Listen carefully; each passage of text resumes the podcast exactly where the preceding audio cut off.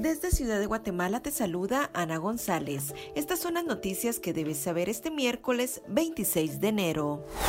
El gobierno de Estados Unidos retiró su requisito de que los empleados de todas las compañías del país que tengan 100 trabajadores o más se vacunen o presenten semanalmente resultados negativos de test de COVID-19.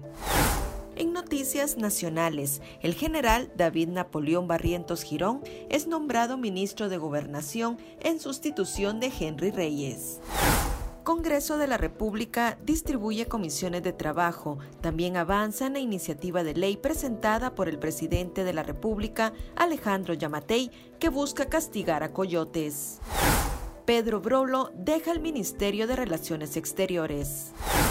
En nuestra sección de República Vive te hablamos sobre la nueva versión que hará Disney de Blancanieves. También te contamos sobre los principales hechos históricos que marcan las efemérides de este 26 de enero.